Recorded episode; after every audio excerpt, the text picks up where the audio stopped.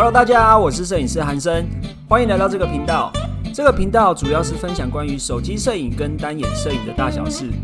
进入主题之前，不要忘记按下订阅、下载单集收藏，才不会错过厉害的干货哦。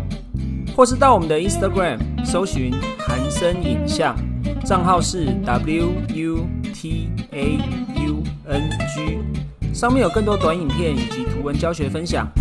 而且即日起也可以通过网易云音乐收听本期节目，很期待能与你们在网络上相见哦。那我们开始吧。好了大家好，我是摄影师韩生。这一集的节目呢，我邀请到我平常在社团啊，或者是在社群平台里面很欣赏的一个摄影老师。这个摄影老师呢，他平常的拍摄啊，他的照片厉害到就是让我会觉得目不转睛。就是我常在课程里面谈到说，如果你想要让照片变得更高级啊，里面应该要有一个兴趣点，或者是说我们照片的亮点，才会让我们的观看者可以把视线放在你的照片里面。然后舍不得离开，像这个老师呢，就是很很成功的 catch 到我的视线，让我一直滑，想要去研究他的构图、他的光线，还有他的修图技巧，都让我非常欣赏。这个老师呢，就是黄大卫老师，我们欢迎他。Hello，大家好，我是摄影师黄大卫。嗨，大卫哥，我们是第一次见面呢。对对对，这 是一个网友。见面有点类似见偶像的感觉，真的终于见面。因为我常常在网络上看到你的作品，但是没有机会认识到你。因为我们独立工作室应该基本上如果没有工作的场合或者是一些活动的话，应该很难接触到彼此。没错没错。好，老师，那我想要请你简单介绍一下自己好不好？因为我们很多听众在海外的话，他可能比较少接触到这一块。哦，好，呃，我其实是。嗯，婚纱摄影师，那当然基于对影像的热爱，那我其实我在人像的拍摄，然后还包括以前职业的前身，那会一些后期后置的的那个技术，所以说在一些比较视觉上的一些影像也有一些涉猎这样子。那目前还是一样，婚纱的拍摄持续进行，然后呃本身自己也开始做一些摄影教学的课程这样子。本身现在也有跟那个 Sony 官方配合教学的摄影师这样子，而而且大辉哥，我发现你的声音很适合做广播节目，哎，就是 很低沉、很有磁性的感觉，就是相比起来，我就是个小屁孩的不会不会，这个声音。声音比较洪亮，是不是摄影师都要会聊天？就是像你这样会。好像是哦，就是硬可以把它转成洪亮。没有，但我家人都是说我声音比较好像都懒懒的这样子，懒懒的。对，可是其实这对广播节目是一个很有特色的。所以我入错行了。你，我觉得你有机会也可以多用音频节目来介绍你的摄影事业。好啊，好啊，好啊。哎，大卫哥，那我很好奇哦，你你刚刚有提到说你的呃事业是从别的。行业转进来的嘛，我可以请你介绍一下，你当初怎么会想要入行？你是之前是做哪一行？就之前是做广告设计，然后嗯，主要是接触服装公司，那帮我们去规划形象的拍摄。广告设计业是平面的设计，还是专门帮人家行销做广告？呃，在平面设计的，平面设计的，主要的业务都是接。服装公司，服装公司，然后每一季的一些呃新的产品推出，然后帮我们规划拍摄的计划，然后执行到后期的修片，然后把把一些广告的平面稿还有行路整本的去做设计编排，到印刷完成这样。你觉得广告设计业跟摄影业的话，是不是摄影比较轻松？相对起来，这样听起来，如果你要转行的话，是因为这个原因吗？转行说起来还蛮难为情的，其实是不得已的。真的怎么说？因为其实，在做平面广告那时候，摄影师这一端我们也是密切会接触。当然，就从年轻开始接触，然后一也当然就是一直看着摄影这样美色的工作，那慢慢也会认识一些摄影师。当然，自己对影像是喜好的，所以说。过程中都会跟他们请教，这样子会当摄影师基本上是很不得已的情况，因为那时候其实我后来自己出来也是做同样的平面接案，然后已经做了很久。在一次我的师傅他工作室缺人手，那他找我回去帮忙。摄影师的师傅不是平面设计，平面设计的师傅。对，那找我回去之后也做了大概一年，那刚好其实可能景气的关系，然后加上说数位化的关系，其实呃我的本行那时候已经越来越不好做了。平面设计这一行，对对对，然后后来就可能师傅那边在经济上、经营上有一些许困难，他还是请我再再离开。那当然离开我那时候就会思索说，我还要再继续做原来工作吗？那其实已经做了十几年，那时候其实心里有点累了啦。广告设计做了十几年哦，对哇，哇，因为我一刚开始退伍的时候是当服装公司的美工，在广告企划部里面。那时候叫美工，对，是美工，美工。现现在都要美编，对，现在还是其实是一样的东西。其实是一样的啦，对只是是一样，只是说美编应该比较好听，美编因为有个工字就感觉比较低阶层对对对对对。因为到后期那时候自己已经开始有接触相机，然后拍一些自己喜欢的东西，包含说平常在拍摄执行的现场，我我也会带着照相机去呃拍一些大家的工作花絮这样子。我那时候就觉得说，好，那我是不是要试着把相机拿起来，然后去拍，当做转行当摄影师这样子？是不是有一种与其给别人赚，不如自己赚的感觉？倒倒没有这么想啊，因为其实那时候已经四十岁、四十一岁了，哦，真的所以哦，我也没有什么退路。加上说本身有孩子跟家庭，嗯，其实家人看我一路从年轻接触接触设计、接触影像这么久了，好像也高不成低不就这样子。基本上那一次机会，其实大家都希望我转行。真的。对，那只是说大哥，你结婚了？我刚刚很惊讶，你结婚然后有两个小孩吗？对啊，嗯，因为比较少看到这些你的生活，对不对？呃，对 对对，比较少因。为我以为就是很多摄影师也是单身的，可能太有才华。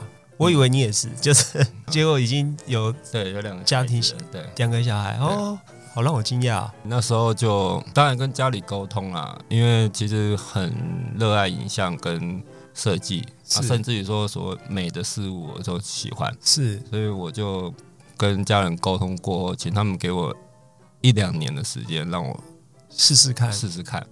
对，那我就开始几乎是从零开始啊，因为毕竟影像相关那些是相同，可是跨领域包含了所有的资源啊、人脉啊，还有包含那些相关你要去从事另外一种影像的一些程序啊、流程，我都要重新慢慢的去闯出来，这样。我可以理解，跨行是一个非常阵痛，可是它就是扩大你的舒适圈的一个经验。对对对，那唯一给我比较确定的一个力量是，这些东西是我很熟悉的东西，它就是影像。只是是，说我是要跨产业，我是要跨产业，而不是跨领域对，那身份也转换，因为之前可能是现场跟摄影师在沟通执行拍摄，那后面接手修片，那现在我变到前面的那位摄影师这样，哦，所以广告平面设计是需要修图的吗？我有点不理解需这个，要修图。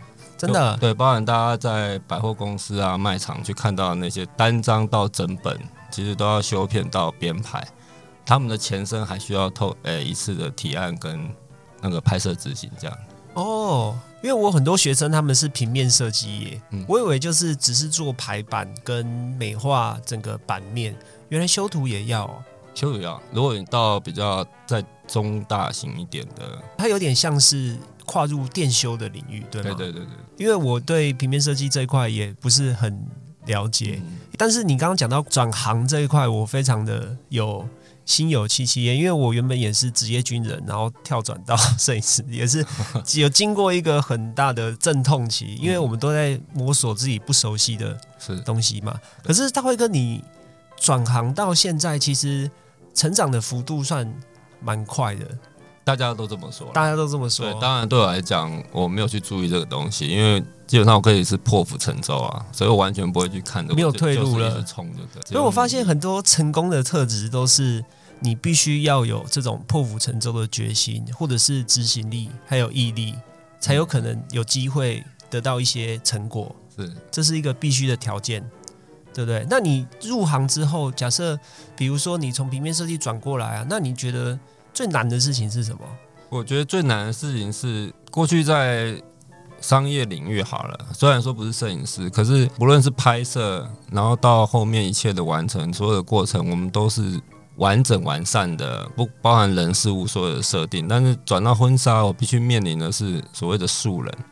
那素人当然我们就不可能像是平常商业工作班，呃，人物人物端那那个部分，他会这么的身材啊姣好啊，然后对面貌非常的然后大家都没经验，对，那所以说那个是我唯一比较不能适应的，包含我透过观景窗要去拍的时候，刚开始其实还蛮纠结的。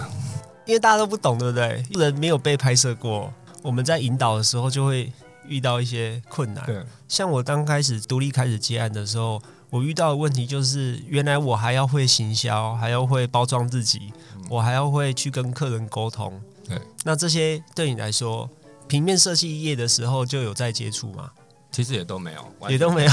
对，那时候就是把自己放在后面这样子啊。但是如果现在变后来变自己出来这样经营，等于要把自己放在很前面，所以也是所有东西都是从零开始，从零开始，从那时候开始慢慢学，慢慢。那你是怎么克服这样的心态的啊？就除了破釜沉舟，还是他就是 你已经没有退路了，所以你就只能硬着头皮干的，对不对？可以这么说啊？你要从头开始学。从头开始学。那你用了哪些方法？因为我们有很多听众应该都是对摄影有兴趣的初学者，也有很多是想入行，对但是他其实并没有门道，或者是他不知道该怎么开始。可以请教大卫哥，你是怎么开始的？嗯嗯，其实我在行销上算很弱，基本上我完全没有经验的前提下，我要去做这样子的累积，光拍摄还有接触礼服端啊、造型师啊，还有我所需要拍作品的一些呃模特也好，或者是素人朋友，我光这些时间就已经耗掉我非常多。尤其是讯息，对不对？回讯息或者是询问这件事情上面是啊，，是啊。嗯，那你就是花时间去慢慢的摸索。对，唯一比较不同，我会知道说自己的一些状况，所以说我大概会有一些简单的设定，就可能是初步，我可能会是先同行之间先看到我，然后认同我这样子，因为毕竟大家如果都同样拿相机，我相信商业摄影师跟婚纱摄影师彼此之间看彼此一定会有一些不一样，对，一定不一样的。所以说，知道说在圈子里面慢慢大家发现黄大卫这个人的时候，一定会睁大眼睛去看，说这是什么哪一号人物这样子。所以说，呃，初步其实我检测点很简单，我就去拍，然后用我的前面对嗯、美学的一些累积啊，设计的一些经验来做这个影像，然后慢慢。把自己设定说，针对婚纱这件事情，我怎么拍能够让同行认为有开始有到婚纱的那样味道？那我初步设定当然是同行的认同，然后同行认同之后，当然变成仰慕，没有没有没有没有还没有不 敢想追逐这些。其实这些哦，其实说实在，这些东西，嗯，我们坦白讲，我们经营自己，呃，不管仰慕也好，或者是大家追崇这些东西，其实对我来讲都是外来的。也就是说，当我们很认真把一件事情做好，然后同时有被看见，我想这些都会随之而来随。之而来。所以说到现在还是觉得我还是原来的我啊。有一个平面设计师的灵魂，用摄影师的角度在看这个影像。就蛮有趣的，蛮有趣的，而且，呃，像后期会去跟一些婚纱公司他们内训，其实我会提醒他们说，我跟他们的差异在哪里。基本上他们会简单回答是风格，但是风格这件事情，他们要去，我会提醒他们说，我是从广的去做到单一领域，你们是一到接触婚纱，你们单一领域去发展而已，所以说要多看，视角会不一样视。角不一样。我现在还有婚纱公司，还有在养摄影师吗？因为我以我知比较道，大间的，比较大间的我知道的，好像很多都已经把正职摄影师都已经，几乎都剩下都是 PT 或配合的。对对对。现在好像都这样有。比较大间的还有还是有啦，因为我看到中山北路那些婚纱店都已经几乎所剩无几了，真的对不对？对。大哥，你说在拍摄的时候，尽量先从原本自己的经验，然后去扩张嘛。那因为你有平面设计的一个经历，所以让你有这样的视角去看东西，是对不对？那你一直转折到现在的话，对你的事业有什么比较大的转折点嘛？比如说，让更多的同行看到你的作品，或者是有更多的客户会喜欢。尤其是我在网络上有看到，之前我第一个看到是大卫哥的那个机器人系列的，那个让我印象非常深刻，因为那时候在应该社群平台上面比较没有看过这类型的作品，嗯所以我看到大卫哥后续有很多的创新，还有你的想法，都是其他摄影师比较没有的东西。你是怎么样去做到这些转折或是想法的？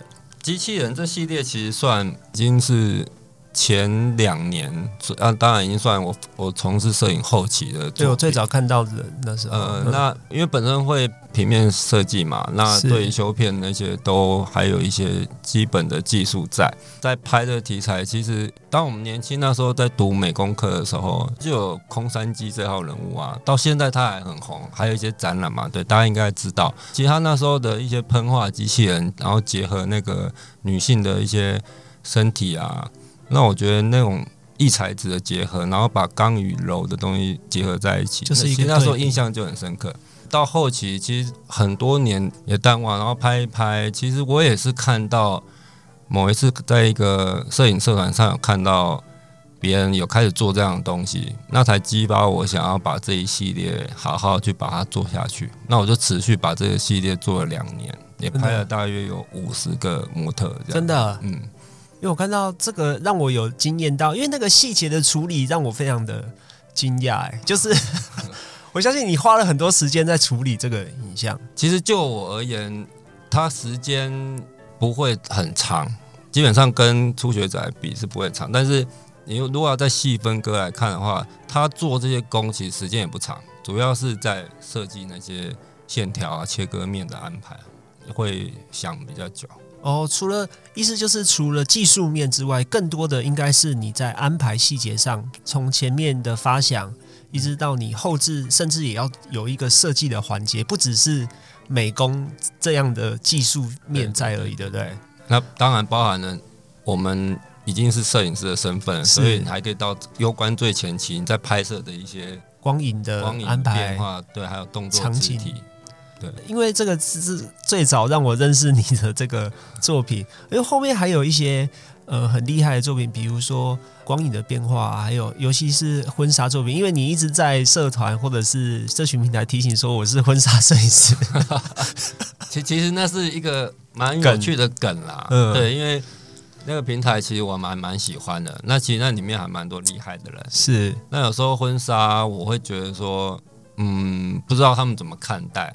那我会挑选一些比较不会这么商业感的婚纱，比较属于自己喜欢的创作型的，我才会去放。然后再附一句说我是婚纱摄影师，对提醒大家幽默。没有，对，我觉得这是一个反差梗啊，因为我知道，我常常提醒同学说，影片要好看啊，要有高级感，但对比是一个常用的手法。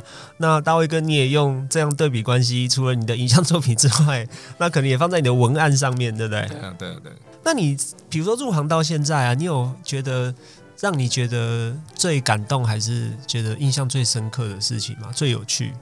因为我知道你的影像作品都是比较艺术感，然后设计感很强烈，可能也也因为你原本是平面设计师的关系，跟其他的摄影师有一些很大的差异，我觉得啦。嗯嗯那你在这个路上啊，你有觉得让你最感动还是最印象深刻的事情吗？从刚开始到现在，这些东西都持续不断，只是说情况不一样。但是基本上，我觉得我还蛮幸运，就一路上遇到的，不管是摄影同好、造型老师，甚至礼服公司，还有一些可能官方，我觉得大家都对我还蛮好的，所以都给我很多帮助啦。像再早期一点，那一组也是一个算转折点，就是那一组其实那时候拍去那个沙漠。就是海边，然后拍武士。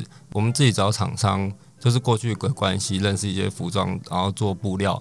那我们跟他要很长很多的布，刚好也有另外一位，他就会自己设计那个礼服，但是很是很粗糙的啦，因为我们是要去拍画面感。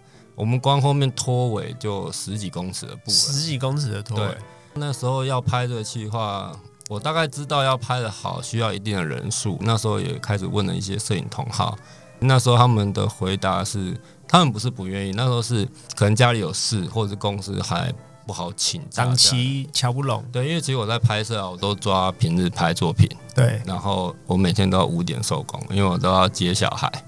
对，傍晚五点要收工，对对对，所以变成说那时候我就想说，没关系，最糟就是把样子拍出来。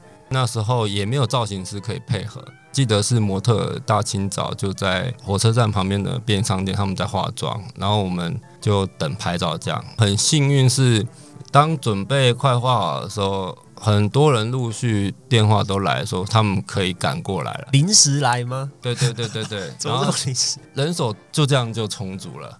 然后充足之后，我们就去拍，而且那一场拍摄很辛苦，因为风沙非常大。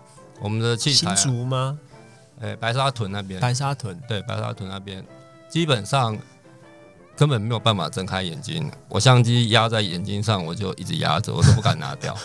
然后就这样拍，所有人都在忍受那样子的风沙去完成。而且那个是沙跟风的那个，还有头发是很难控制的。对对对对，除了你眼睛看不到之外，那个纱的位置还有头发，你没有办法控制。那个再强力的发胶好像也无法哎。当然，我的风格是喜欢去把一些飘逸的头发把它录画面啦，我觉得那是增加一点意境，这样是倒还好，只是说在操作上它没有办法非常的舒服。那也很感谢两位模特忍受这件事情，真的对。当然这么多年了，他们还是会一直讲那一天的，像我们当兵一样，又在骂，然后又在回味这样，因为很难熬，对不对？对对对，那天很难熬。对，那当然那一集其实。拍成功之后，就开始在所谓人像圈，大家比较注意我。是是，所以越辛苦的影像，有就是会让你的收获越甜美。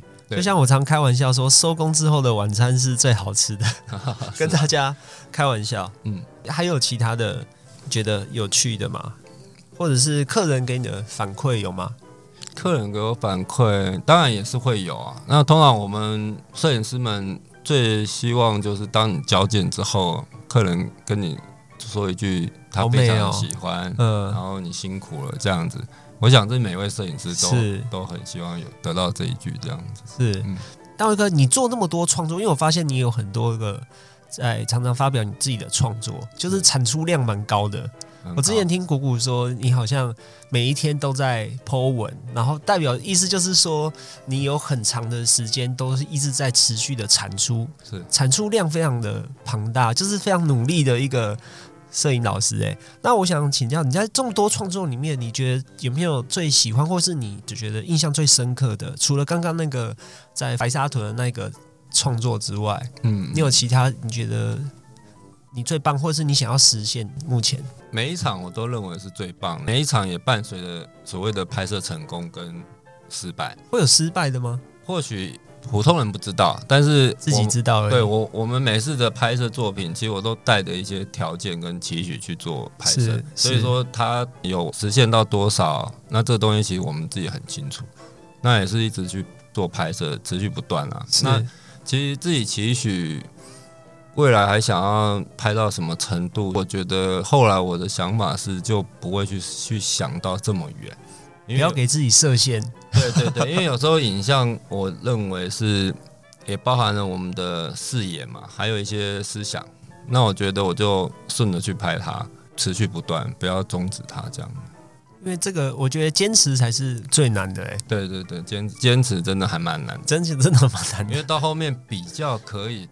大声跟年轻人讲的时候，我通常都会说：“我当年怎么样？我这个四十几岁了的老头都可以这么拼了，你们根本没有理由偷懒。”是，对，是。我觉得坚持产出真的很难。大卫哥，那你持续产出的秘诀是什么啊？你有没有什么心法？还是因为我知道坚持都是大家觉得很难的事情。那我知道你刚刚除了说你没有退路啊，然后你是硬着头皮去做，坚持你下去的动力是什么呢？家庭吗？还是你的创作的热情？我觉得是一个热爱，然后还有对自己对于想要从事美学的这个的一个责任吧，是对自己的一个交代啦。就是说，当然摄影，我认为我应该是走一辈子了，真的。对，那从过去这样子一开始要努力去拍，有很多任务要去做。就把这个习惯养成了，到后面慢慢有些拍，基本上它还是伴随着一些任务性的。除了作品以外，我还会再加上一些所谓教学前的设定。教学前的设定是什么意思？就是假设我拍今天这场作品，那我就会把它当做这一场拍摄的一些题材啊，然后拍摄的一些手法，它能不能当做我之后的一个教学。的素材这样。对对对，那哦所以我会边拍也会边设定，然后变成说兴趣又加上工作的概念。哦，所以它可以一鱼两吃就对了，对对持续的让你有更多的热情，对，它也是一个方法哎。是啊是啊，当然这个就是看大家想要发展的路线啦。对，哦，因为我们有很多学生也是想办法要把摄影学好，尤其是我们很多听众可能是刚接触到摄影，他可能对摄影领域很有兴趣，他也许只是想要记录日常，然后想要把日常拍好，但是他也不知道该怎么起步。那关于这个环节的话，大卫哥，你有什么？针对我们对摄影领域有兴趣啊，不管他是想要入行，或者是他只是想要记录自己的生活，想把自己的生活拍得有质感，这样子的听众有什么建议吗？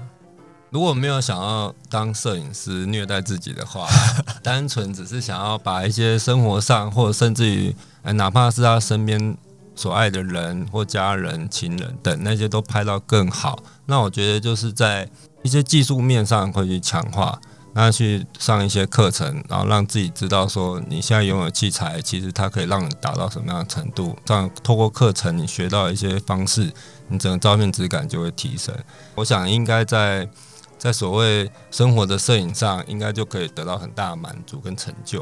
如果要从事职业摄影行业的话，是我觉得就要有不一样的认知，对，没错，都有不一样的认知。呃，因为其实磨练锻炼它是辛苦的，呃，甚至我会去讲说，在做作品的时候是自虐，自虐哦对有到自虐的地步不会。到自虐，因为这个可以再讨论下去，可以看更细。那包含说你的设定面，因为你的设定面可能你的艺术性到哪边，你的你的路线要往哪边走，我有些可能不了解会没有去探讨到那么细。那我们常常在拍场作品的时候，在前面其实是最自虐，那到后面拍完的时候，其实才变成是释放这样。大卫哥，你的意思是说，在前面自虐的过程，应该是从设定环境，然后包含你发想开始，对不对？对从场地、服装，然后妆容，你想要呈现的画面，对包含你在拍摄的时候，可能要为后置的调整留下空间，然后这些全部的环节，其实就是一个自虐的过程，对对对对对。连对你来说都很难了。那对我们这种怎么办？不会啊，都还蛮有趣的，我觉得都蛮有趣，因为其实这有时候牵扯到你所拥有的资源。是那如果说资源不考虑的话，有资金，那我觉得又更轻松。有钱好办事，对，像我们资金比较少，因为要养家养孩子，是那我们只能靠资源这样。是是那资源就就要去想到什么，然后去找相关的资源，看能不能去 support 我们这样子，是然后去是是。把这个东西完成起来。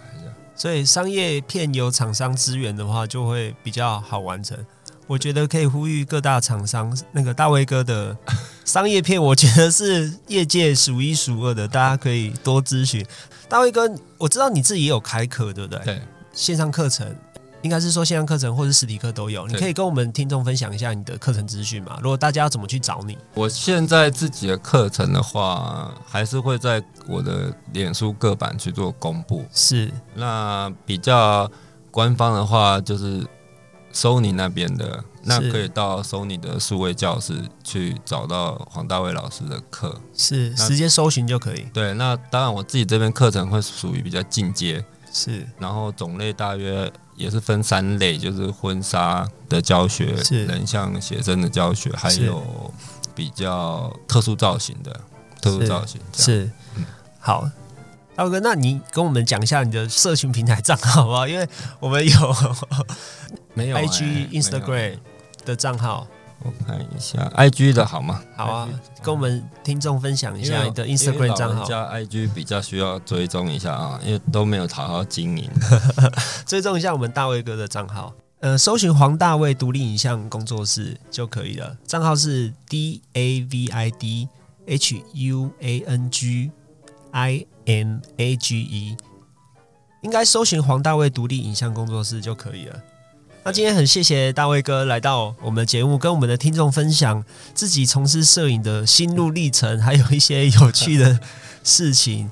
希望下次还有机会可以邀请大卫哥来我们的节目聊一些别的东西，因为我知道大卫哥其实他在影像创作的的一些 mega 引导啊，或者是一些知识上都非常的有趣，而且可以值得大家去学习。那我们下次再来邀请大卫哥来我们的节目，好，好不好？今天摄影师不藏私的节目就到这边。如果你有兴趣了解更多的话，可以参加我们的脸书社团，你只要在脸书上搜寻“韩生影像摄影学院”就可以找到我们喽。那摄影师不藏私，我们下次见啦，拜拜拜。